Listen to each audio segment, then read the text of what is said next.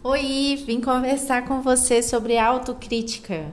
Será que existe dentro de você uma pessoa super ranzinza, que tudo se critica, que tudo se coloca para baixo? E aí eu vim conversar com você sobre isso. Lá no Instagram, eu fiz uma enquete onde 100% das pessoas afirmaram que não é ser arrogante falar sobre suas qualidades próprias e que além disso, é, 90% das pessoas disseram que é necessário sim saber quais são as suas qualidades para que elas possam se tornar mais confiantes. Eu super concordo. Só que olha só, nessa enquete eu também fiz outras perguntas e 89% das pessoas disseram que sempre focam nos seus erros. 63% informou que não se elogia quando acerta em algo e ainda 80% das pessoas demorariam para elaborar e dizer quais são suas qualidades próprias. E o que, que isso quer dizer? Então, quer dizer que a gente está numa cultura onde ser crítico demais é bom. E como consequência, a nossa autoestima fica lá embaixo, mas tudo bem, porque é normal. Isso é muito injusto, não acha? Ter a crítica, ter a autocrítica é um ato de reconhecer as nossas qualidades e defeitos. A autocrítica pode ser uma utilidade, porque ela nos ajuda a reavaliar condutas, hábitos, opiniões e crenças para que sejam adequados para a nossa realidade. Já a autocrítica negativa, ela é paralisante, porque nos coloca cara a cara com os supostos defeitos e falhas, mas não com o objetivo de melhorá-los, só para a gente sofrer mesmo, esfregando na nossa cara de que a gente erra. E aí, por isso, eu resolvi trazer para vocês três dicas para deixar, para fazer com que sua autoestima não vá ladeira abaixo e que você possa lidar aí com esse autocrítico que existe dentro de você. A primeira dica é ter compaixão por si mesmo. Muitas vezes a gente recebe a autocrítica e a gente não para para avaliar se ela é positiva, sabe? Então a gente tem que parar olhar para essa autocrítica e perceber também se nela existem as suas qualidades. Afinal de contas, você já fez uma lista de quais são elas? E aí é importante que você leve em consideração também os elogios que você recebe durante toda a sua vida, né? Pois você olhar para eles vai fazer com que você modifique a sua autoimagem, possa se enxergar de forma mais positiva. Reconheça também que você é uma pessoa imperfeita, né? E que você pode errar, pode aprender com suas falhas e seguir em frente. A segunda dica para você lidar com esse autocrítico é definir se essa crítica que você está recebendo ela é útil, sabe? Se ela é útil para você.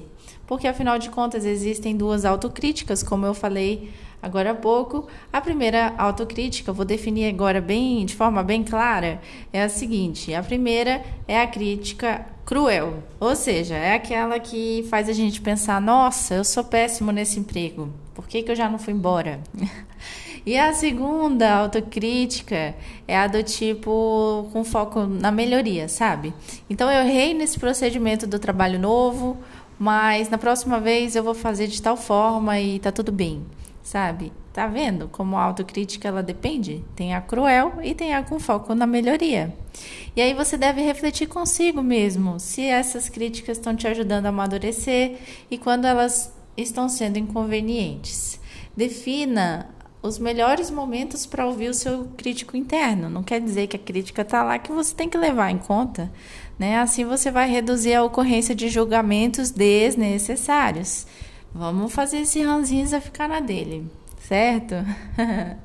e a terceira meta é analisar os resultados de cada tipo de autocrítica.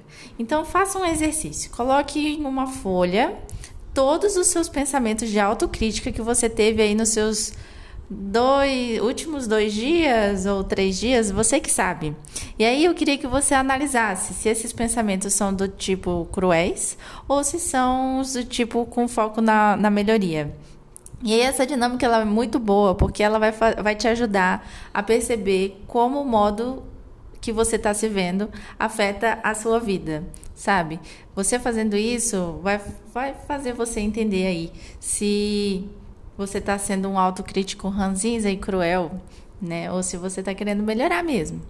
ok? É bem interessante fazer esse exercício, porque quanto mais você está sendo ranzinza, a possibilidade de você estar tá tendo experiências desagradáveis na sua vida e não aproveitar as oportunidades é muito maior do que se você estivesse olhando as autocríticas de foco com foco na melhoria sabe? Porque aí você estaria com uma autoestima mais elevada e aproveitando as histórias da sua vida, contando várias coisas boas e positivas.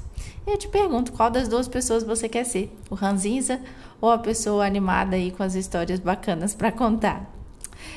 Bom, eu espero ter te ajudado, espero que você tenha entendido quais são as três dicas e pode contar comigo, viu? Eu espero que sua autoestima seja boa e elevada.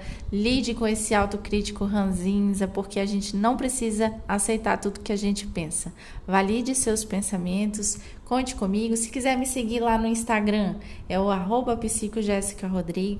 E eu espero que você tenha curtido esse episódio do podcast Fala Psico.